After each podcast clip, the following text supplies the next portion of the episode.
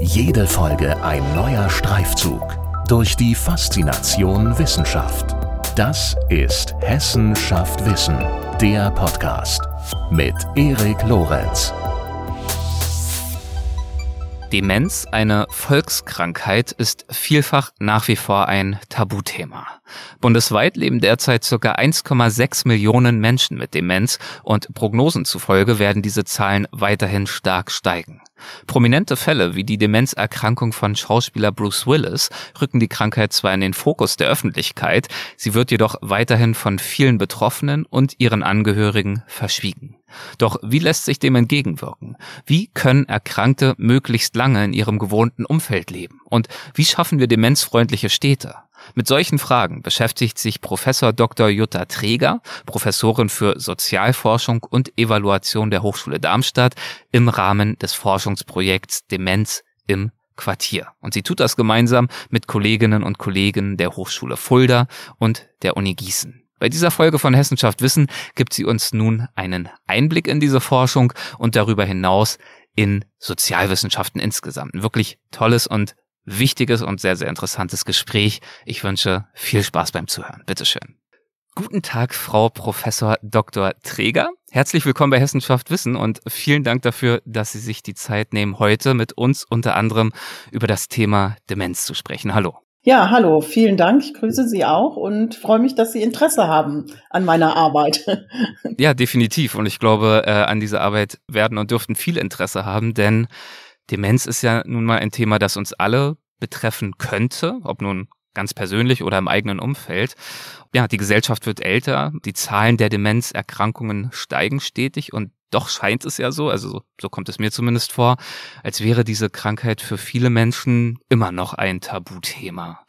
Äh, nehmen Sie das auch so wahr? Wie geht unsere Gesellschaft aus Ihrer Wahrnehmung heraus mit dem Altern und ganz konkret eben mit diesem Aspekt des Alterns um? Wenn man nochmal auf den Aspekt des Alterns überhaupt kommt, mhm. finde ich es ganz interessant, weil wenn Sie Hochschullehrerin sind, haben Sie ja im Prinzip immer mit einer gleichaltrigen Kohorte zu tun. Also unsere Studierenden bleiben für mich ja immer gleich alt, während ich ja älter werde. Ja. ja. Und die, die Altersdifferenz, sage ich mal, zwischen mir und meinen Studierenden steigt im Prinzip oder ergibt sich ja aus meinem steigenden Alter.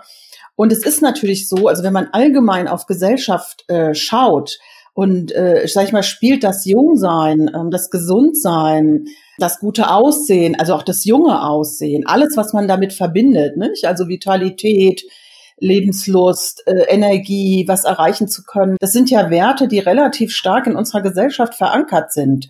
Und die sind nicht so kompatibel mit dem Alter, sage ich mal, oder nicht so mhm. ausschließlich kompatibel mit dem Alter und eben auch schon gar nicht mit Demenz. Und deswegen kann man fast schon sagen, wir haben es natürlich gesellschaftlich mit sehr viel unterschiedlichen, auch sozialstrukturellen Veränderungen zu tun. Aber die Auseinandersetzung damit, dass Jungsein eben nicht ewig bleibt und äh, alles das, was damit an Lebenschancen, Lebensmöglichkeiten, Idealen her, äh, einhergeht, sich verändert und auch mal in Krankheit münden kann, ist natürlich sage ich mal, nicht das Thema, womit man sich grundsätzlich, glaube ich, gerne beschäftigt. Ja, und ich sehe das auch in den jüngeren Generationen. Da ist natürlich, sind solche Themen auch einfach weit weg. Ist ja auch ein Stück weit verständlich, nicht wahr? Absolut. Sehen Sie diesbezüglich Veränderungen? Also Sie sagen ja gerade, dass Sie natürlich immer wieder mit Studierenden zu tun haben, die ja nicht mit ihnen mitaltern, sondern es gibt halt alle paar Jahre diesen Reset. Ähm, haben Sie da das Gefühl, die Offenheit, das Bewusstsein ähm, in Bezug auf diese Themen verändert sich im Zeitverlauf, wird vielleicht sogar geringer, weil es in unsere heutige Welt sogar trotz Aufklärungsarbeit und so weiter, die auch stattfindet, mitunter sogar noch weniger passt? Also es ist vielleicht auch äh, abhängig äh, von den Studiengängen, wenn man jetzt sowas wie soziale Arbeit studiert, wo es ja einen ganz klar pädagogischen Auftrag auch gibt und äh, sicherlich Arbeit auch mit Menschen, die Einschränkungen haben durch unterschiedliche Gründe eine andere Rolle spielt als jetzt bei uns, wenn Sie den Studiengang Sozialwissenschaften studieren, der viel mit Empirie zu tun hat, äh, auch mit Arbeit, Veränderung der Arbeitswelt. Also da sind ja sehr unterschiedliche Themenbereiche. Dann würde ich schon sagen, also ich glaube, es hängt ein bisschen darauf von ab, was man auch letzten Endes studiert. Ich kann Ihnen das gar nicht so stark fachlich sagen. Es gibt ja die ganzen, äh, sage ich mal, Shell-Jugendstudien, die Jugendforschung. Aber per se habe ich nicht den Eindruck, dass das Thema Alter, Krankheit, das dominierende Thema in den jüngeren Generationen ist. Das würde ich so nicht sehen. Da gibt es, glaube ich, viele andere Themen, die einfach erstmal wichtiger sind. Ja, und wie gesagt, ein Stück weit ist es ja sicherlich auch verständlich. Es ist halt eben auch gefühlt zumindest weit weg. Aber ähm, wenn wir uns die Gesellschaft insgesamt anschauen, dann ist es ja eben doch so, habe ich ja auch schon angesprochen, dass immer mehr Menschen in irgendeiner Art und Weise davon betroffen sein werden oder zumindest damit in Berührung kommen werden oder es auch schon tun. Und trotzdem ist eben Demenz nach wie vor, ich weiß nicht, ob man es als Tabuthema nach wie vor bezeichnen möchte, ist ja auch so ein Begriff, der schnell rausgeholt wird. Ja. Aber es ist natürlich genau wie Tod und Sterben äh, ein Thema, das viele Menschen, solange es irgendwie geht, wahrscheinlich ganz gern vermeiden. Auf alle Fälle. Also Sie hatten ja auch eben gefragt, wie ist das mit der Demenz, mit dem Tabu, weil Altern, Altsein ist ja nicht immer gleich Demenz. Nicht? Genau. Also es gibt insgesamt so, ich habe es jetzt nochmal nachgeguckt, die Zahlen variieren so ein bisschen, aber man sagt mal, sag mal so durchschnittlich 1,6 Millionen Menschen, die von äh, irgendeiner Art von Demenz betroffen sind. Und ich sag mal, der Anteil derjenigen, die betroffen sind, steigt halt signifikant natürlich ab 60 Jahre. Ja, und ist es tabuisiert? Das kann man sagen, ja und nein. Es kommt halt drauf an. Und das ist wahrscheinlich auch gar nicht abhängig, ob sie jung oder alt sind, weil es gibt in allen Altersgruppen, sage ich mal, natürlich die Möglichkeit, sich mit dieser Thematik auseinanderzusetzen. Manchmal muss ich es auch, weil ich einfach kranke Angehörige habe. Ja. Jetzt kann man grundsätzlich sagen, wo ist am ehesten ein Tabu? Das haben wir ja auch in unserer Untersuchung festgestellt. Ich bin ja an der Hochschule Darmstadt. Darmstadt ist die Demenzstadt. Ja, also das heißt, Darmstadt Wusste ich vorher eigentlich auch nicht. Dass, Bin ich äh, gespannt, was das heißt, dass Sie Vorreiter sind im Umgang mit genau. Demenz oder dass es besonders viele Demenzkranke dort gibt. Nein, Sie sind Vorreiter. Also mhm. die Stadt hat vor 20 Jahren schon angefangen. Also in der Stadt hat sich die Thematik Demenz, also ist einfach schon länger, ich muss, ich kann es Ihnen gar nicht sagen, warum es eigentlich so ist, aber es haben sich sehr früh schon Strukturen gebildet, die, sage ich mal, systematisch und auch professioneller sich mit diesem Thema auseinandergesetzt haben. Zum Beispiel gibt es das Demenzforum in Darmstadt, das ist sehr bekannt. Da können Sie sich hinwenden, die beraten, die unterstützen, die bauen Net Netzwerke auf. Also wir haben die ja auch befragt. Es gibt eine Stelle bei der Kommune. Also da haben Sie ein breites Angebot. Die Thematik existiert. Es gibt Veranstaltungen zu Demenz, ähm, Angebote und so weiter. Und wenn Sie natürlich in ländlichen Raum gehen, das war bei uns ja im Umland von Fulda, da muss man natürlich sagen, dass in den ländlichen Regionen, wo einfach die Angebote noch nicht so da sind, wo auch das noch viel mehr als Privatangelegenheit von Familien betrachtet wird, nicht? Dass es da deutlich äh, stärker tabuisiert ist. Und dann kommt es natürlich auf viele andere Faktoren an, zum Beispiel auch Familien äh, mit Migrationshintergrund, die äh, das auch häufig als innerfamiliäre Angelegenheit betrachten. Nicht? Also das heißt, wir haben so je nachdem nach Region, sage ich mal, nach dem Familiensetting, äh, sage ich mal, ist der Tabuisierungsgrad höher oder niedriger. Aber ich würde mal sagen, wahrscheinlich die wenigsten gehen damit einfach locker und entspannt um, nicht? Also es ist natürlich nicht sowas wie, sage ich gehe jetzt mal heute zum Friseur. Also sage ich nicht, ich gehe heute jetzt äh, mal in die Demenzberatung. Das äh, ist, glaube ich, grundsätzlich sicherlich immer noch, vielleicht nicht immer ein Tabu, aber ein schwieriges Thema. Ja, und was das Thema so schwierig macht und was sich dagegen vielleicht auch tun lässt, wie das Thema ein bisschen weniger schwierig werden könnte, genau damit beschäftigen Sie sich ja, beziehungsweise haben Sie sich beschäftigt, würde ich gerne auch gleich noch drauf eingehen, auf Ihr äh, Forschungsprojekt äh, Demenz im Quartier. Vorher noch ganz kurz äh, ein, zwei Nachfragen. Zunächst äh, sollten wir vielleicht nochmal hervorheben auch, dass Sie ja Demenz als Sozialwissenschaftlerin natürlich betrachten und damit als soziales Phänomen und eben nicht als medizinisches in allererster Linie. Können Sie trotzdem ausführen, warum die Demenzerkrankungszahlen so sehr steigen? Liegt das ausschließlich und in aller allererster Linie daran, dass unsere Gesellschaft insgesamt altert oder gibt es da noch äh, weitere Faktoren, die damit reinspielen?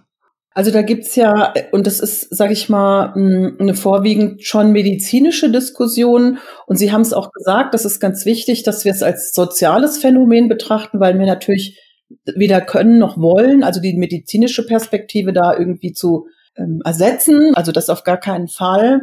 Also ich habe selber noch mal ein bisschen was jetzt im Vorfeld gelesen dazu. Also das steigende Alter spielt sicherlich eine Rolle, aber es gibt da offensichtlich auch unterschiedliche, sage ich mal, Ansätze. Es ist klar, dass eine Gesellschaft, in der die Lebenserwartung äh, ständig steigt, also sage ich mal, auch eine altersbedingte Erkrankung steigt, aber es sind ja nicht nur alte Menschen. Also soweit ich es jetzt gelesen habe, der Erkrankungsbeginn kann ja auch schon früher sein. So die Risikofaktoren, sage ich mal, sind ja so doch von dem, was ich jetzt gelesen habe, auch die üblichen, also die man, äh, sage ich mal, als diese Volkskrankheiten betrachtet, Bluthochdruck, Diabetes, äh, Vitaminmangel. Aber soweit ich es gelesen habe, so ein tatsächlich kausaler Zusammenhang ist nicht so einfach herzustellen. Also ganz klar, das Älterwerden der Gesellschaft, aber es gibt definitiv wohl auch andere Faktoren, die darauf Einfluss nehmen. Aber wie gesagt, der kausale Nachweis ist noch schwer. Ja, so einfach ist es eben leider nicht, nicht wahr? Ähm, genau wie Sie sagen, es gibt ja auch viele Menschen, die nun bis ins äh, hohe Alter geistig topfit sind. Genauso gibt es eben auch Menschen, die nicht erst im hohen Alter an Demenz erkranken. Also Ursache, Wirkung, ähm, ja, ist ein komplexes Thema für sich, mit vielen Fragezeichen noch. Ich habe das ja selber beobachtet, nicht? Weil meine Eltern sind hochaltrig, die sind weit über 80, sind geistig sehr, sehr fit und ich habe einfach für mich mal versucht zu, was ist denn in denen ihrem Leben? Ja. ja äh, was jetzt zumindest vom Lebensstil her, nicht? Also die genetische Disposition kann ich jetzt ja nicht beurteilen. Und ich muss Ihnen sagen, ich kann da jetzt auch nicht per se einen Faktor ausmachen, warum jetzt zum Beispiel meine Eltern einfach wirklich sehr, sehr geistig fit sind. Das finde ich, äh, so wenn man so im persönlichen Umfeld mal schaut, ja, das ja. ist ja manchmal ganz interessant jenseits der wissenschaftlichen Studien. Und es scheint mir nicht klar zu sein. Nicht? Also äh, man kann halt nicht sagen, der eine hat nie geraucht. Das ist sicherlich ein wichtiger Faktor, aber ja, ob das jetzt tatsächlich den Einfluss hat, äh, um das zu erklären, ja, das ist, äh, glaube ich, wirklich offen.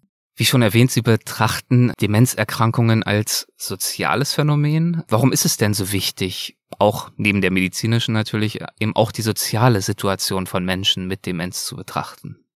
Also ich habe äh, mir vorher nochmal wirklich auch nochmal die Definition angeschaut. Ja, also es ist ja auch eine medizinische Definition, mhm. Weil ich äh, für mich nochmal überlegt habe, klar, das läuft ja zusammen. Nicht? Es ist ja naiv zu glauben, ein Mensch mit Demenz kann man jetzt irgendwie nur gut sozial betreuen. Das ist ja klar, dass medizinische, Kranken, also pflegerische und soziale Unterstützung da irgendwie zusammenlaufen müssen. Und ähm, ja. ich fand es jetzt interessant zu sehen. Also die Definition ist ja im Grunde genommen also eine fortschreitende Gedächtnisstörung. Und wir wissen ja auch, also wenn die Erkrankung einmal da ist, schreitet sie fort. Nicht? Also sie ist in der Regel nicht zu stoppen und auch nicht aufzuhalten. Und ähm, was wir uns in dem Projekt gefragt haben, dass wir gesagt haben, wir haben ja, wenn wir es als soziales, sozialwissenschaftliches Phänomen betrachten, haben wir ja zwei Betrachtungsebenen. Also einmal die, die Ebene der Gesellschaft. Also wie ist das für eine Gesellschaft, wenn dieser Anteil der alten Menschen, der hochaltrigen Menschen und auch der Menschen mit Demenzerkrankungen wächst. Da muss ja eine Gesellschaft Antworten drauf finden oder auch Politik. Und die zweite Ebene ist es, wie ist es für den Mensch selbst, der eben so lebt oder wie ist es für die Familie und wie ist es für die Angehörigen. Und diese zwei Ebenen haben wir schon auch, ähm, sage ich mal, die haben wir natürlich versucht, beide zu betrachten. Also das ist das, also aus der sozialen Sicht, was wünscht sich, was ist der Bedarf von einem Mensch mit einer Demenzerkrankung selbst und was lässt sich eigentlich daraus schlussfolgern für, sage ich mal, sozialpolitische Maßnahmen? Also was lässt sich folgern? Was braucht eine Gesellschaft? Was für eine Politik muss gemacht werden, damit ich diesem gesellschaftlichen Phänomen im Prinzip, ja, dass ich da ein Angebot machen kann? Also das ist so diese Grundüberlegung im Projekt gewesen sind große Fragen, wahrscheinlich relativ komplexe Antworten aufzutun. Ähm, wie haben Sie diese Fragestellung dann untersucht? Also ich muss vielleicht noch mal vorneweg sagen, es gibt ja, wenn man Demenz betrachtet, also es gibt ja unterschiedliche Formen von Demenz. Und ähm, was ich ganz interessant finde, weil Sie vorhin gesagt haben, wie stark ist es tabuisiert. Ja. Ich meine, das ist zwar nicht schön, aber interessanterweise kommen ja durch sage ich mal, bekannte Menschen, wird das Thema im Moment ja, Sie wissen es, vielleicht haben Sie auch gelesen über Bruce Willis, genau. hat ja diese frontotemporale Demenz. Das sind ja, also es gibt ja unterschiedliche Formen von Demenz. Ich habe heute wieder einen Artikel gelesen über René Weller, nicht? Er war ja ein deutscher Box-Champion, der ja auch Demenz hat.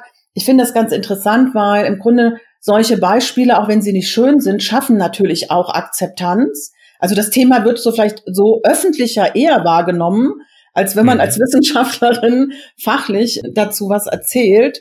Und was daran ja auch deutlich wird, wenn man so die Artikel ein bisschen genauer liest, es gibt ja verschiedene Stadien von Demenz. Also es gibt ja sozusagen das Frühstadium, das mittlere Stadium und das Spätstadium. Und wenn man es sozialwissenschaftlich betrachtet, muss man sagen, das, was man da machen kann, was wir auch gemacht haben, ähm, bezieht sich natürlich eher auf Formen von Demenz im frühen oder im mittleren Stadium, weil es gibt voraussichtlich einen Punkt im Spätstadium, da geht es nur noch um Pflege und medizinische Betreuung. Da kann man, spielt Soziales auch eine Rolle, aber natürlich anders, als wenn sie noch in einem Frühstadium sind. Mhm. Also der Sozialstaat hat ja viele Aufgaben, es wird auch nicht weniger.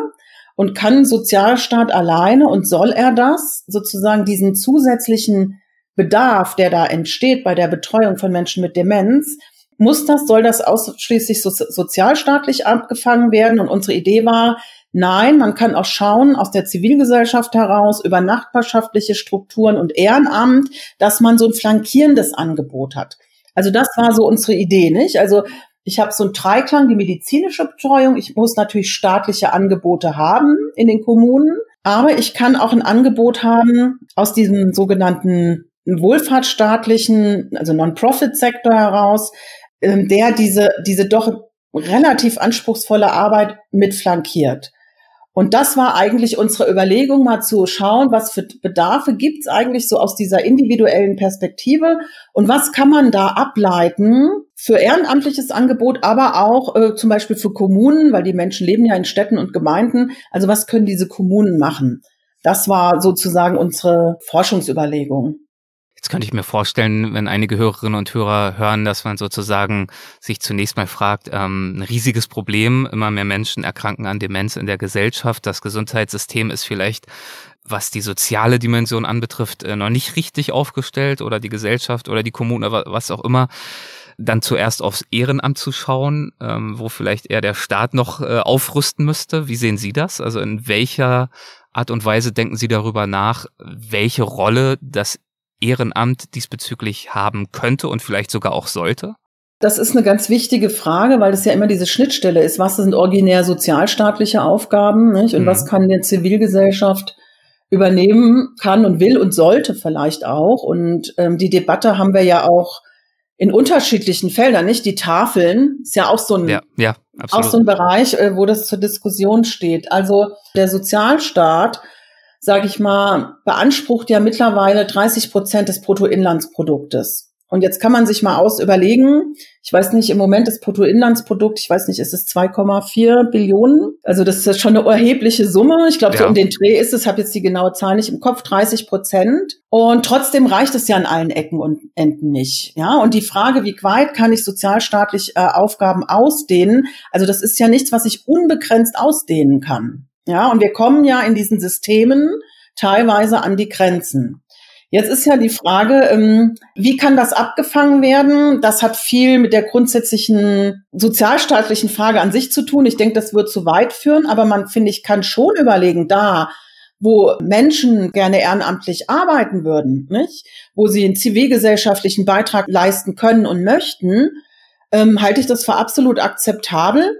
Und die Frage ist ja, gibt es da auch neue Formen, gerade im Bereich von Demenz, andere Formen, neue Formen von, sage ich mal, sozialen Leben, sozialer Betreuung, die wir halt vielleicht bisher gar nicht haben, die aber durchaus gewollt oder gewünscht sind. Was könnten das sein für Formen? Also ein Beispiel, das fand ich ja ähm, ganz äh, interessant und das haben wir viel gehört in den Interviews. Wir haben ja sozusagen eine Sozialraumanalyse gemacht, was ja eine, sag ich mal, empirische Methode ist. Und dazu gehört ja auch, dass man die unterschiedlichen Gruppen befragt. Also Experten, Angehörige im Pflegebereich und so weiter. Und in Darmstadt sind wir auf einen Verein gestoßen. Und zwar ist es in einem Stadtteil, wo die Menschen schon lange leben und dort auch alt geworden sind. Und die haben sich gesagt, wir möchten eigentlich hier bleiben. Ja, also wir möchten später in dem Stadtteil bleiben und wir möchten eigentlich gerne auch zu Hause bleiben. Und viele sagen auch im höheren Alter, eigentlich wollen wir möglichst lange zu Hause bleiben. Und dann war ja die Frage, wie kann das gehen? Und wie kann das gehen? Zum Beispiel unter den Bedingungen, dass man erkrankt oder dass man eben äh, eine Demenzerkrankung eben ähm, dann aufweist. Und die haben zum Beispiel einen Verein gegründet und haben das also geschafft, dass die ähm, eine, eine Hausarztpraxis haben. Die Hausarztpraxis hat zum Beispiel eine Krankenschwester, die eng mit dieser Hausarztpraxis zusammenarbeitet und diese Menschen mit Demenz, ich sag mal Frühstadium, mittleres Stadium, zu Hause zum Beispiel mit betreut. Mhm. Das war so ein Vorschlag und das haben die äh, im Prinzip alles auf der Basis von einem eigens gegründeten Verein, haben die für sich Konzepte, Ideen Strategien erarbeitet, wie können wir hier leben unter den Bedingungen, dass wir möglicherweise erkranken und auch eine Demenz haben. Was brauchen wir? Also wie können wir das jetzt schon herstellen? Das ist natürlich beeindruckend. Dass diese Angebote, ja. die wir dann brauchen, auch zur Verfügung stehen. Und den Gedanken fand ich im Prinzip sozialstaatliche Aufgabe hin oder her im Prinzip überzeugend. Dass das Engagement und die Idee, und das war auch ein Gedanke in dem Projekt, im Grunde genommen aus den Stadtteilen von den Menschen selbst kommt. Und dann wird's ja aber offenbar auch irgendwie wieder finanziert oder könnte es zumindest werden. Also die Krankenschwester zum Beispiel wird ja für diese Arbeit dann wohl auch bezahlt werden. Genau, also sie brauchen natürlich die Kommune. Ja. Also die Kommune ist ja in, an der Stelle erstmal ihr Ansprechpartner, weil sie schreiben ja nicht ans Bundesgesundheitsministerium. Mhm. Ja. Aber sie brauchen natürlich auf der kommunalen Ebene einfach Unterstützungsstrukturen und auch Angebote und auch finanzielle Unterstützung. Nicht? Und das ist vielleicht der Teil, wo man sagen kann, den muss auch ein Sozialstaat leisten, den kriegen sie ja als Person in dem Viertel in der Regel nicht hin. Nicht? Also wenn man nicht selber über Vermögen verfügt oder irgendjemand äh, spendet, braucht es. Und das wäre für mich zum Beispiel so ein, ein Modell, dass man stadtteilbezogen zum Beispiel so eine Art, wir, wir kennen das ja aus der gemeinwesenorientierten Arbeit, nicht? Also sie haben so diesen Quartiersmanager, den Stadtteilmanager, Sowas könnte man auch für Demenz einrichten. Dort werden praktisch ähm, die Angebote der Kommune zusammengezogen, dort wird beraten, dort werden aber auch äh, die Angebote mit organisiert. Da könnte auch Ehrenamt mit angedockt werden. Also das ist so ein Modell, was in dem Forschungsprojekt schon rausgekommen ist, was aber schon voraussetzt, dass, dass man das in einem Quartier, in einem Stadtteil, in einem Dorf auch möchte. Hm, ja. ja, also sie brauchen dann schon dieses bürgerschaftliche Engagement.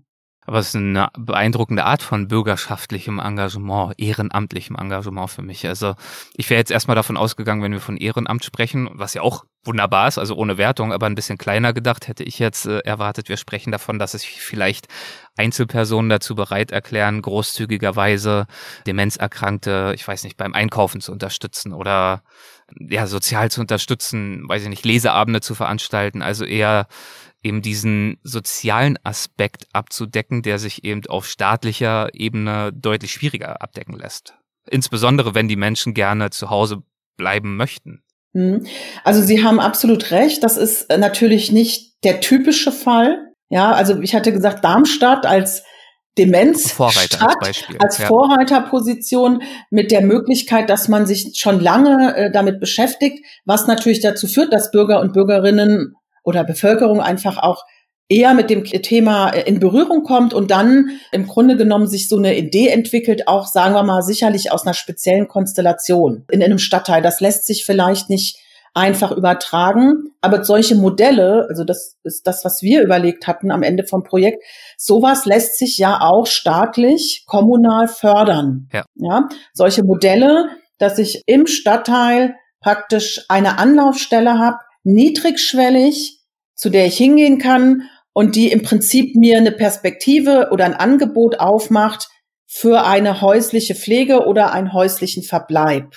Ja, und das Ehrenamt, da haben Sie natürlich recht, ist da drinnen nur ein Baustein. Und beim Ehrenamt ist es tatsächlich so, wie Sie sagen, wir haben ja auch mit Ehrenämtlern gesprochen. Es gibt, weil Sie das vorhin angesprochen hatten, schon auch junge Menschen, klar. Aber der Anteil von junger Menschen, die ehrenamtlich sich um Demenzkranke kümmern, ist in der Tendenz nicht ganz so hoch wie in den höheren Altersgruppen. Mhm. Ja, wir hatten das ja auch klar, gibt es einfach auch andere Lebensthemen und Aufgaben.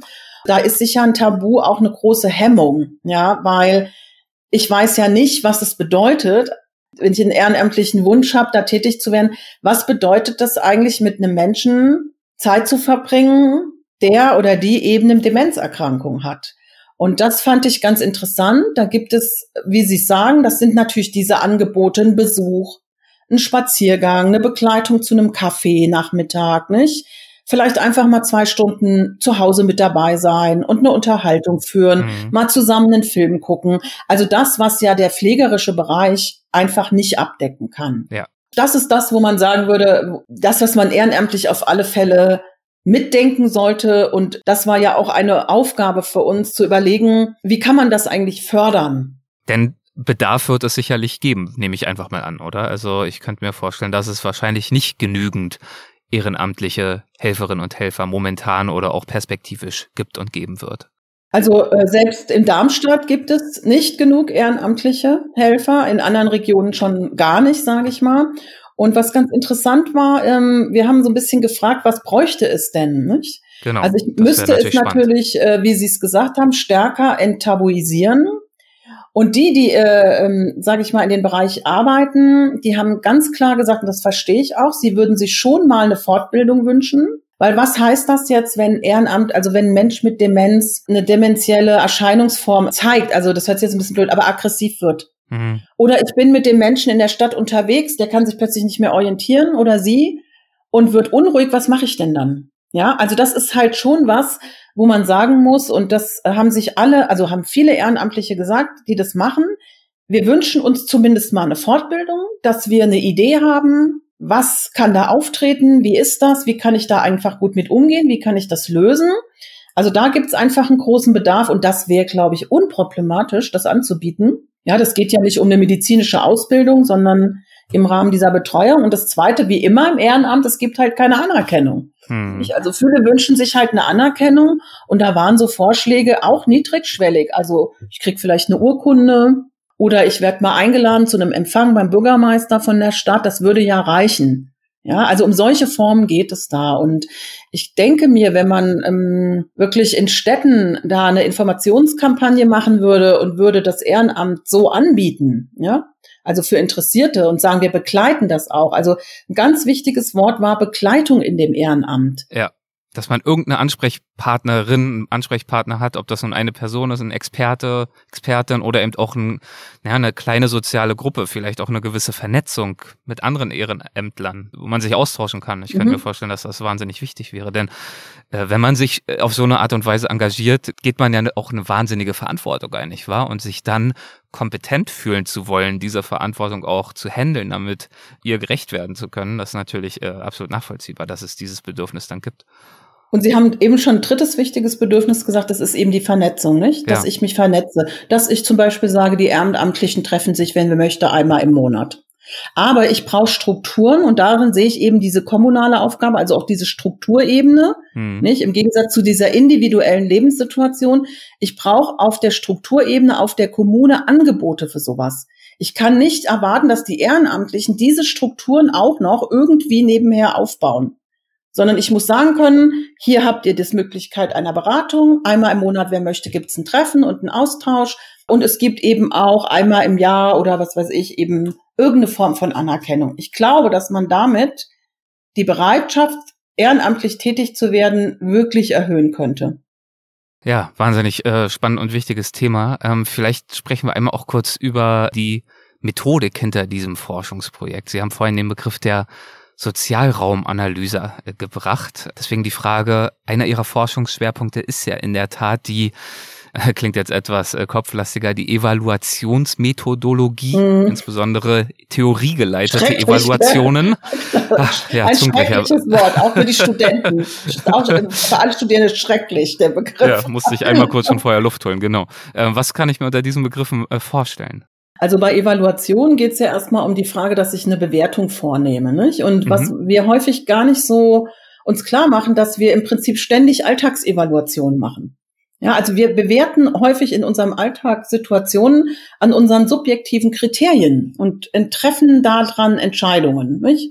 Wenn Sie so ein einfaches Togogo-Bericht bestellen, da überlegen Sie schon, ist das sauber, ist das meine Richtung, ist das vegan? Also man hat dann schon viele individuelle Kriterien. Und für ich sag mal, ich komme ja aus der Richtung äh, eben auch Empirie und, und Sozialstaat, Sozialpolitik, sozialstaatliche Interventionen. Und hier ist natürlich die Frage, die mich immer schon beschäftigt, schon lange. Wir geben sehr viel aus, ja, an sozialen Leistungen. Vereinfacht gesagt, was bringen die?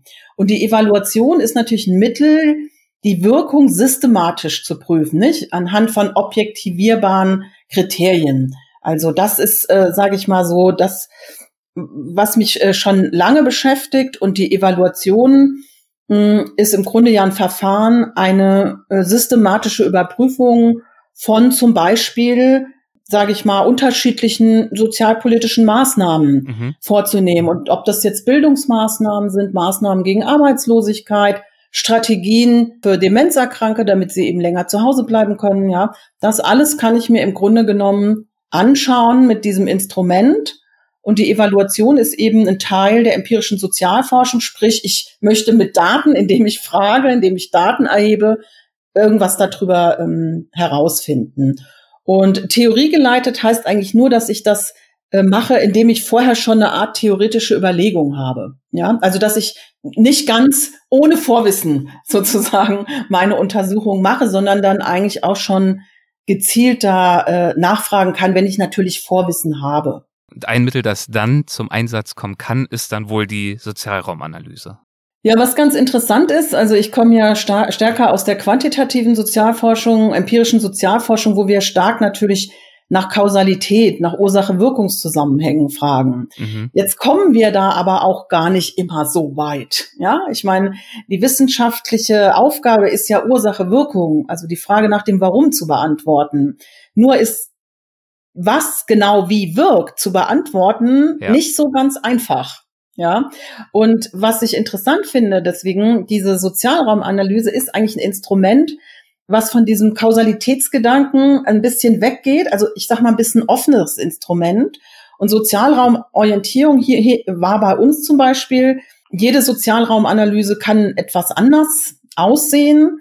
Es werden natürlich die äh, unterschiedlichen empirischen Methoden eingesetzt, aber es gibt zum Beispiel auch sowas was wir grundsätzlich gemacht haben. Also ich beginne eigentlich immer erstmal mit einer Begehung.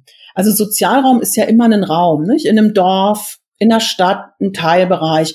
Was wir häufig am Anfang machen, was Teil von der Sozialraumanalyse ist, wir gehen einfach mal in das Stadtviertel. Also wir haben als erstes eine Sozialraumbegehung gemacht und die haben wir nicht ganz blind gemacht, sondern die haben wir natürlich gemacht aus der, dieser Perspektive Alter, Einschränkungen im Alter, Erkrankungen. Und dann wird ganz schnell klar, was da zum Beispiel wichtige, sage ich mal, Teilhabemöglichkeiten sind oder auch was Barrieren sind. Also das, was Sie sicher auch wissen, auch viele äh, wahrscheinlich, also Kopfsteinpflaster ist natürlich für einen Mensch mit einem Rollator einfach eine Teilhabebarriere. Und wenn das auch noch ausgerechnet zwischen dem nächsten Supermarkt ist oder vielleicht der Parkbank, wo ich vielleicht andere treffen könnte, ja, ist das ein Exklusionsgrund. Und deswegen ist das für uns wichtig, erstmal in diese Stadtteile zu gehen und mit dieser Brille auf unsere Zielgruppe nach definierten Kriterien im Prinzip diese Stadtteile zu erkunden. Und da gehört dann zum Beispiel auch dazu, mal zu schauen, wie viel Altersheime sind da, gibt es da eine Beratungsstation, sind da Hausärzte, solche Sachen werden da erhoben und dann wird es im Prinzip kombiniert mit, äh, zumindest bei uns, also mit empirischen Verfragungen. Also wir haben unterschiedliche Zielgruppen befragt, also Experten, Ehrenämtler, was ich so beschrieben hatte. Und dann haben wir noch eine dritte Methode dazu genommen, ähm, die in der Fachhochschule Fulda, die einen starken Fachbereich für soziale Arbeit haben, auch entwickelt worden, mit mit, sag ich mal, entwickelt worden ist oder mhm. die die häufig anwenden. Das sind dann äh, Methoden, die stark also auf Interaktion ausgelegt sind. Also diese Zukunftscafés, ein gemeinsamer Workshop, äh, der dann auch so geplant wird, dass zum Beispiel die Beteiligten vor Ort, also der Bürgermeister, die betroffene Familie, der Ehrenämtler zusammenkommen und eben so diese grundsätzlichen Fragen, was gibt's für Bedarfe, was brauche ich für Angebote, was können wir wie umsetzen, wo das nochmal, sage ich, aufgegriffen wird und wenn es gut läuft, ja, also zu irgendeiner verbindlichen Maßnahme äh, führen soll. Ja, und das geht also so das ist schon auch das Ziel hinter so einem Projekt, nicht wahr? Dass es eben nicht nur darum geht, Informationen zu sammeln, aufzubereiten und bereitzustellen, sondern in so einem konkreten Fall, äh, wenn wir jetzt in den Sozialwissenschaften sind und uns dann so einem so einer konkreten gesellschaftlichen Herausforderung widmen, ist schon auch eines der Ziele, naja, Handlungsempfehlungen am Ende aussprechen zu können, die hoffentlich dann auch umgesetzt werden. Genau, das ist ein wichtiger Teil dieser Methodik, also Sie haben ja, Sie haben es gesagt, der zweite Teil, also befragen, auswerten, darstellen. Aber dieser Sozialraumbegehung ist häufig oder bei Sozialraumanalysen ist es häufig so, dass es diesen dritten Punkt gibt, mit allen Beteiligten ins Gespräch zu kommen und irgendwie auch tatsächlich eine Lösungsstrategie am Ende mit Handlungsempfehlungen ähm, herausarbeiten zu können und wenn es geht, auch konkrete Schritte, wie das umgesetzt werden kann. Und deswegen finde ich auch mittlerweile, mache ich sehr gerne Sozialraumanalysen, weil sie eben sehr nah an der Praxis sind. Ja, und auch sehr stark auf konkrete Vorschläge abstellen. Und das ist ja auch die Aufgabe eben von den Hochschulen für angewandte Wissenschaft. Ja, also stärker in diese Praxis einfach reinzugehen. Ja, und da lernt man viel und lernt viele Leute kennen. Ist auch für mich immer interessant. Ja, das glaube ich. Und insbesondere, weil Sie ja bei diesem ganz konkreten Projekt eben auch wirklich an ganz unterschiedlichen Orten unterwegs waren. Also Sie haben es, glaube ich, eingangs ja gesagt, auf dem Land, ähm, in Kleinstädten, in einer Großstadt. Also Sie haben sich auch ganz unterschiedliche Sozialräume eben angeschaut in Bezug auf diese, diese Herausforderung, Umgang mit Demenzerkrankungen. Also das war gezielt ausgesucht mit der Hochschule Fulda, ähm, der Universität Gießen und eben Darmstadt. Drei sehr unterschiedliche Standorte und genau mit dieser Perspektive auch zu verstehen, wo sind die Unterschiede, wie ist der Stand eben, was ich eben schon sagte, nicht in Land, Kleinstadt und eben Großstadt. Ich habe gelesen, dass es sogar auch eine nationale Demenzstrategie der Bundesregierung gibt. Wie stehen Sie dazu? Das ist ja eigentlich ein hoffnungsvolles Zeichen, oder? Was wird da schon getan? Also äh, wenn das umgesetzt wird, was da drin steht, ja. ist das sehr gut, weil ich hatte mir es jetzt auch selber nochmal angeschaut das ist ja doch eine relativ umfassende Publikation. Und wir haben auch äh, diesen sogenannten Demenzatlas Hessen. Also ich schieb's nur dazwischen. Das ist praktisch ähm, eine Seite von der hessischen, ich weiß jetzt gar nicht genau, ob es die Landesregierung ist. Also auf jeden Fall ähm, ist es äh, vom Land Hessen, der Demenzatlas. Und da können Sie praktisch, egal wo Sie sind, äh, Suchbegriffe eingeben, ja, und anzeigen lassen, wo habe ich Möglichkeiten, wo kann ich mich vielleicht hinstellen? Wo ist eine Beratungsstelle? Ich meine, das muss man natürlich auch wieder wissen. Ja, also sowas wird auf alle Fälle angeboten und das geht natürlich auf diese nationale Demenzstrategie zurück. Und wenn man sich das anschaut, und das finde ich auch ganz interessant, ist, dass dieser kleinräumige Ansatz, ja, auch der quartiersbezogene Ansatz auch einen wichtigen Stellenwert hat in dieser nationalen Demenzstrategie. Ich bin ja so ein bisschen freier bei Ihnen, deswegen, mhm. ich hatte äh, da extra auch noch mal reingeschaut und wenn man sich das so anschaut, dann geht es äh, viel eben um diese niedrigschwellige, ambulante Angebote in den Stadtteilquartieren. Es geht viel auch um die Frage der Prävention, weil ich muss ja überlegen, also ich muss eine Diagnostik haben, ich muss einen Therapieansatz haben, aber es gibt ja auch Präventionsstrategien. Und das wird schon in dieser nationalen Demenzstrategie, finde ich, gut aufgegriffen. Also dachte immer, das unterstützt schon diesen Ansatz.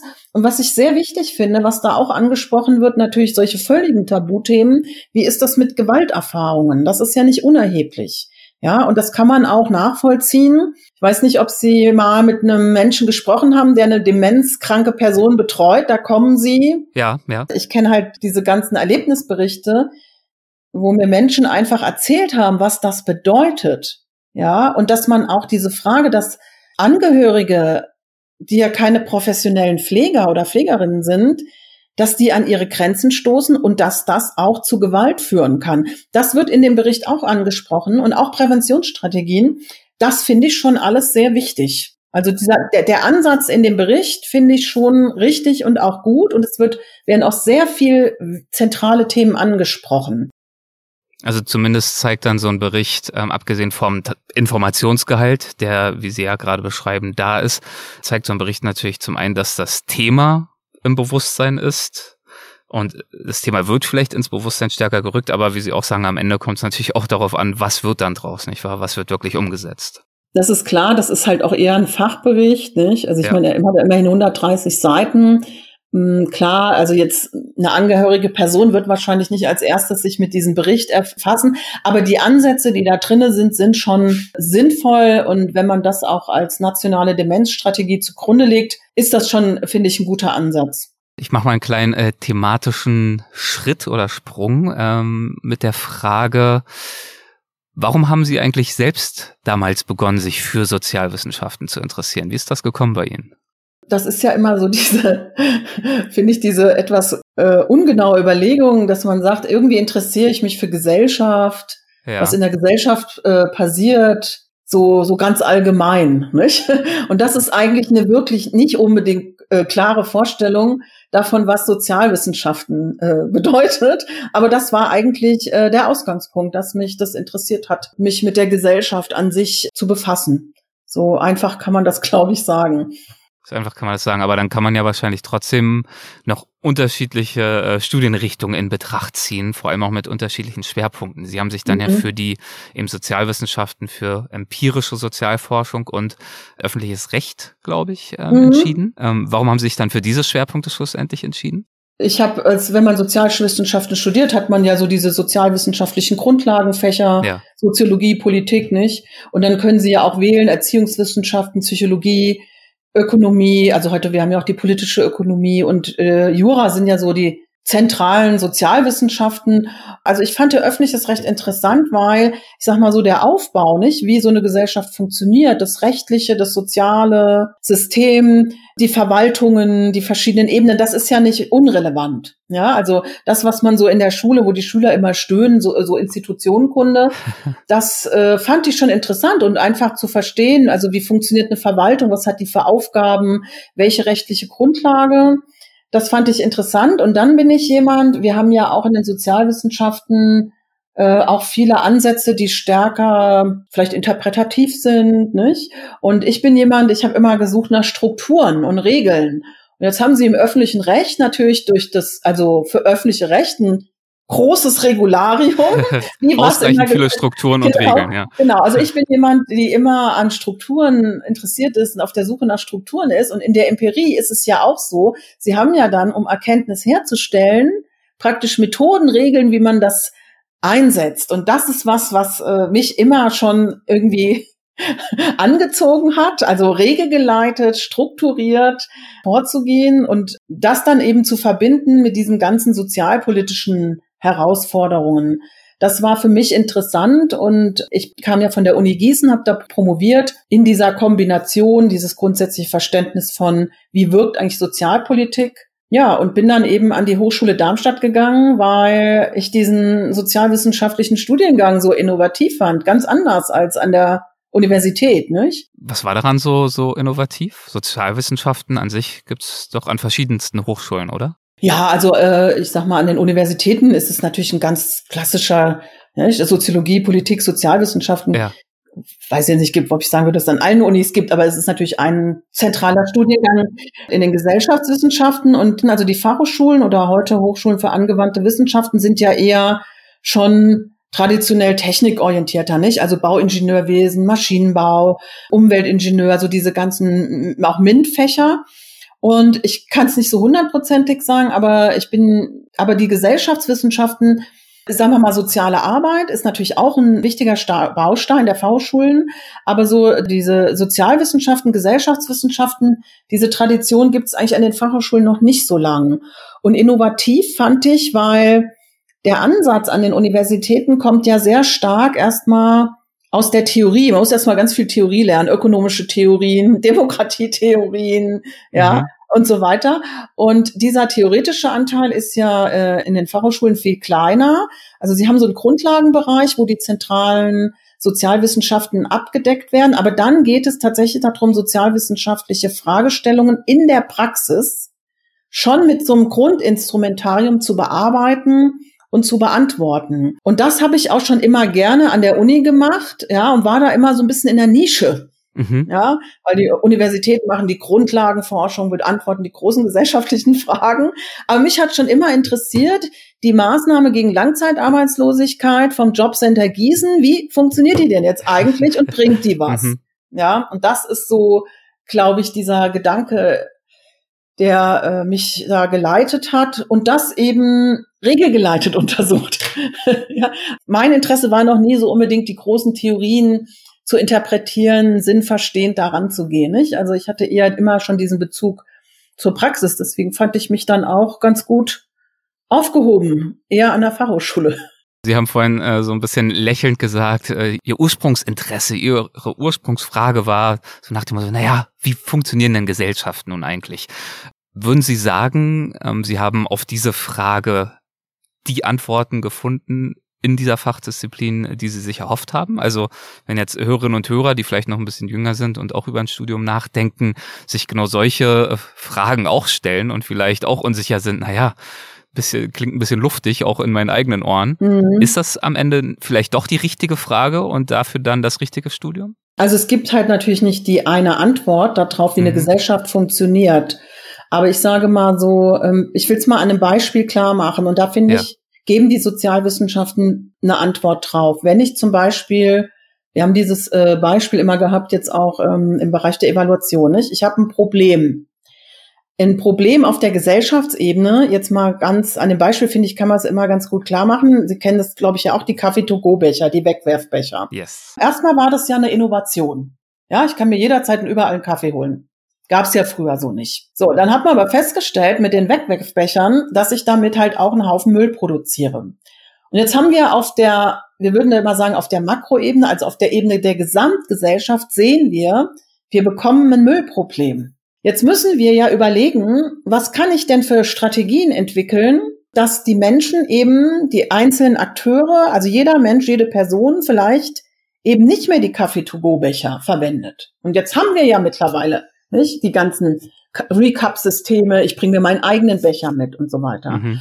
Das ist so ein Beispiel dafür. Also ich habe auf, ich habe ein gesellschaftliches Problem und das ist für mich eine wichtige Perspektive von Sozialwissenschaften. Es gibt viele andere, aber meine wäre zu sagen, ich kann ein gesellschaftliches Problem identifizieren und ich brauche dafür eine Lösung. Und eine Aufgabe von Sozialwissenschaften ist für diesen Kompetenzbereich, den wir haben, eine Lösung zu finden. Und das finde ich schon eine ganz interessante gesellschaftliche. Also wenn man sagt, ich möchte Gesellschaft verstehen, dann muss ich natürlich Grundzüge eines Gesellschaftssystems verstehen. Aber die Frage ist ja, was will ich damit machen? Und das wäre für mich auch für junge Studierende eine Antwort zu sagen, es geht auch darum, wichtige Probleme zu identifizieren und dafür Lösungsmöglichkeiten anzubieten und die auf einem fachlich guten Standard. Also nicht einfach irgendeinen Blödsinn, sag ich mal. Nein, Blödsinn, aber irgendwas, was mir einfällt. Ich muss das schon. Nicht nur fundieren. intuitiv vorzugehen. Nicht, ja. so, nicht nur intuitiv. Und das haben wir halt in vielen Bereichen. Wenn Sie sich jetzt zum Beispiel mal die verschiedenen Themenfelder angucken, nicht? Also ob das jetzt die Sozialpolitik ist, die Bildungspolitik, die Gesundheitspolitik und so weiter, nicht? Haben wir ja viele Probleme und gesellschaftliche Entwicklungen. Gesellschaften, ich sag mal, ähm, die Entwicklungen sind immer dynamisch sie laufen in Wellenbewegungen. Da gibt's ja viel Theorie, die das alles erklären. Ja. Mhm. Also Gesellschaften verändern sich ständig und sie haben ständig, man könnte sagen, neue Probleme, aber neue Fra oder auch, man könnte das Problem auch durch Frage ersetzen. Und wenn man jetzt mal sieht, also ich finde immer zum Beispiel die Bundeszentrale für gesundheitliche Aufklärung ist ja ein interessantes Beispiel. Wenn man jetzt mal sowas bemüht, was auch sehr bekannt geworden ist, als damals die Erkrankung AIDS aufgekommen ist, nicht? hat die Bundesgesundheitszentrale Präventions Kampagnen entwickelt, die ja dazu führen sollten, dass die einzelnen Menschen praktisch sich schützen vor der Ansteckung. Ja, und das ist ja nichts anderes als eine staatliche Intervention gewesen, die dazu äh, führen soll, dass sich eben AIDS nicht weiter ausbreitet. Und wenn man jetzt eben in diese unterschiedlichen gesellschaftlichen Themenbereiche reinschaut, also für mich ist immer das Interessante daran zu sagen, was habe ich da für eine Frage? Und was kann ich für eine äh, Strategie entwickeln, was für eine politische Maßnahme. Das beruht ja häufig auf Gesetzen, die dazu führen sollen, dass Menschen ihr Verhalten ändern, sodass das Problem sozusagen vielleicht nicht beseitigt wird, aber sich zumindest, sagen wir mal, entschärft. Und das ist, sage ich mal, ähm, ja, für mich das, was meine Arbeit ausmacht. Neben denen muss man auch sagen, dass Sozialwissenschaften viele andere natürlich auch Bereiche hat. Das muss man vielleicht auch den jungen Leuten immer wieder sagen. Jede Generation hat ihre eigenen Fragen. Ja, und muss auf diese Fragen eben wieder Antworten finden. Und eine wichtige Aufgabe finde ich in den Sozialwissenschaften auch, die nicht gut gelingt im Moment, dass das ein Austauschprozess ist. Und dass es da nicht schwarz oder weiß gibt, egal um welches Thema es gibt. Und da haben wir ja ein Problem. Gesamtgesellschaftlich meinen Sie? Ja, also, dass praktisch die Diskussionen über die hochbrisanten Themen. Ja, dass die Gräben tiefer werden, die Polarisierung zunimmt. Dass die Bereitschaft, sich mal ein Argument anzuhören, was nicht meiner Position äh, ist, dass die einfach auch sinkt. Und das ist halt, sagen wir mal, wenn man es so aus der Innovationsfähigkeit einer Gesellschaft herauszieht, ist das einfach schlecht. Ja, weil letzten Endes der Austausch, der, die Auseinandersetzung darüber ja eigentlich das Ziel hat, die bestmögliche Lösung zu finden. Und das ist, glaube ich, ein Prozess, den haben wir ja seit einiger Zeit und da sind auch unterschiedliche Institutionen dran beteiligt, der, glaube ich, nicht unbedingt hilfreich ist. Ja, was ja zeigt, dass die Herausforderungen nicht kleiner werden in den Sozialwissenschaften, die Fragestellungen, die ja mit einhergehen, aber eben gleichzeitig auch immer wichtiger, also in vielerlei Hinsicht zumindest. Und deswegen äh, wird das, glaube ich, ein spannendes Themenfeld bleiben, auch in Zukunft und eben auch ein wichtiges. Aber bevor ich jetzt schon in, ins Schlusswort hier überleite, äh, würde ich gern mit Ihnen äh, zum Ende hin jetzt noch zu unserer Rubrik der Halbsätze kommen, wenn Sie noch dazu bereit sind. Ja, das natürlich. heißt, ganz harmlos ein paar kleine Halbsätze und wir schauen einfach mal, ob Ihnen dazu was in den Sinn kommt. Wenn ja, was. Sie müssen auch Ihrerseits nicht ganz krampfhaft es bei einem Halbsatz belassen. Machen Sie einfach so, wie es Ihnen in den Sinn kommt, gerne. Ganz in meinem Element bei meiner Arbeit bin ich, wenn? Wenn ich neue Strukturen entdecke. Sehr gut. Nee, also ganz in einem meinem Element bin ich, wenn ich mich zum auch wirklich mit einzelnen Methoden sehr genau beschäftigen kann. Also wirklich in die Tiefe zu gehen dann auch. Also einfach Zeit zu haben, in die Tiefe zu gehen und einfach eine neue Methode zum Beispiel zu verstehen. Meinen Studierenden gebe ich häufig den Rat. Es ist wichtig, dass man an seinen Möglichkeiten arbeitet. Mhm. Ganz klar. Es ist auch wichtig, dass man so eigene Grenzen auch sieht. Es ist einfach wichtig, Interesse zu haben. Eigentlich gebe ich meinen Studenten mit, dass sie sagen, was ich erwarte, was ich möchte, was sie mitnehmen sollen, ist, dass sie sich für was wirklich interessieren und dann dementsprechend auch die entsprechende Mühe investieren, dieses etwas, dieses Thema, das sie dann schlussendlich vielleicht entflammt, wirklich auch zu finden. Das fällt einem ja auch nicht immer in den Schoß. Genau, ich muss gar nicht so viel wissen, ich muss auch gar nicht immer alles lernen, ja, aber ich muss oder es ist äh, wichtig, Interesse zu haben, weil dann mühen muss ich mich immer, aber dann hat äh, die Mühe auch eine andere, sag ich mal, dann verbindet sich mit Mühe auch was anderes. Also Interesse ist ein wichtiger Punkt, ja. Eine prägende Erfahrung in meiner Karriere war für mich. Was mir sehr hängen geblieben ist, ist, dass mir mal ein Student über ein, nach einem Seminar über soziale Gerechtigkeit im Wohlfahrtsstaat unter die Klausur geschrieben hat, vielen Dank, dass Sie mir sozusagen ein Verständnis darüber vermittelt haben, was eigentlich soziale Gerechtigkeit bedeutet in einer Gesellschaft. Also es war ein bisschen anders formuliert, aber das hat mir schon irgendwie auch Mut gemacht, das, was hängen bleibt, weil die Lehre doch oft auch sehr viel Kraft fordert, sehr anstrengend ist und das ja nicht immer auf Wohlwollen stößt. Das ist mir bis heute eigentlich so hängen geblieben. Das ist schön zu hören, dass so eine an sich ja kleine Geste eines Studierenden eben auch bei den Lehrenden so eine, so eine Wirkung entfalten kann. Wenn ich eine Finanzierung für ein Jahr erhalten würde mit der absoluten Freiheit, an irgendwas zu arbeiten, das ich spannend oder wichtig finde, dann würde ich als nächstes. Was ich gerne machen würde, ist, dass ich eine politische Maßnahme, also sagen wir mal eine sozialpolitische Maßnahme von Grund auf evaluieren würde, so mit allem fachlichen Drum und Dran. Also sozusagen eine Forschung auf Top-Niveau. Forschung auf Top-Niveau, das ist das Ziel. ja, das also wirklich eine Forschung ja. auf Top-Niveau. Gibt, gibt, gäbe es da ein Thema, eine Fragestellung? Nicht, dass Sie jetzt schon zu viel verraten, aber gäbe es grundsätzlich ein Themenspektrum, ähm, dem Sie sich gerne noch genauer widmen würden?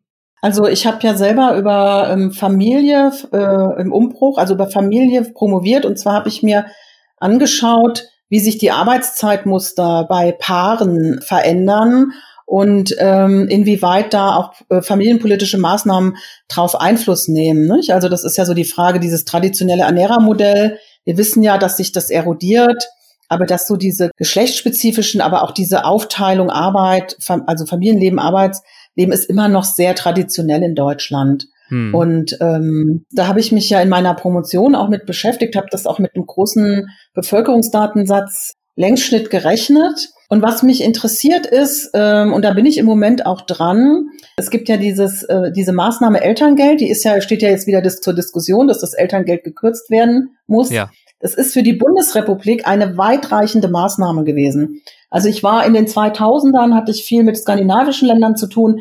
Da haben mir die Forscherinnen immer gesagt, wir machen so gern die Vergleiche mit euch, weil ihr seid für uns was dieses Thema betrifft, Familie irgendwie wie ein Blick in die Steinzeit. oh da war ich sehr überrascht. Ja. Ich habe das jetzt weitergeführt, aber es würde mich schon noch mal interessieren, so eine Maßnahme wie das Elterngeld, was eigentlich so eine schon so eine Ankermaßnahme der, äh, der Familienpolitik ist, die auf Top-Niveau in ihrer Wirkungsstruktur mal anzugucken. Und ich habe das jetzt schon in meinem Forschungssemester, in meinen ähm, auch gemacht, aber noch nicht ganz auf Top-Niveau, mhm, mhm. weil wir einfach, wie viele auch, einfach unendlich viele Verwaltungsaufgaben und dies und das und jenes haben. Die Wirkung auch mit der Diskussion jetzt zum Elterngeld, das zu evaluieren auf Top-Niveau, das ist so zum Beispiel ein Beispiel. Dann ähm, bin ich aber froh, trotz des ganzen Verwaltungsaufwandes und so, dem Sie auch unterliegen, dass das, was Sie sich wünschen für Ihre Studierenden, nämlich dieses echte Interesse, dass sie das äh, nach wie vor auch beflügelt und antreibt, ganz offenbar, dass ihnen da die, die Lust und der Hunger auch nicht ausgehen, äh, sich auf weitere Themen zu stürzen. Das sollten wir ja auch als Professoren, nicht? Ja, natürlich, idealerweise schon, das ist klar. Wir haben aber ja ein gesellschaftlich, ich sage ja, wir werden ja vom Steuerzahler finanziert und haben ja nun auch einen gesellschaftlichen Auftrag. Das stimmt, das stimmt. Natürlich gibt's auch da sicherlich Unterschiede wie tiefgreifend die Lust noch ist, ähm, diesen gesellschaftlichen Auftrag dann auch wirklich aus der inneren, tiefen inneren Motivation heraus umzusetzen. Wie auch immer. Ich danke Ihnen jedenfalls, dass Sie uns heute einen Einblick gegeben haben in dieses Interessensfeld, in diese Fachdisziplin und ähm, ganz allgemein, aber eben auch ganz konkret in dieses wichtige Themenfeld Demenz, Erkrankungen und unser gesellschaftlicher Umgang damit. Ganz herzlichen Dank. Ja, sehr gerne. War sehr interessant mit Ihnen zu sprechen. Hat auch mir viel, viel Spaß gemacht. Schön, das freut mich. Dankeschön. Machen Sie es gut. Tschüss. Hessen schafft Wissen. Der Podcast.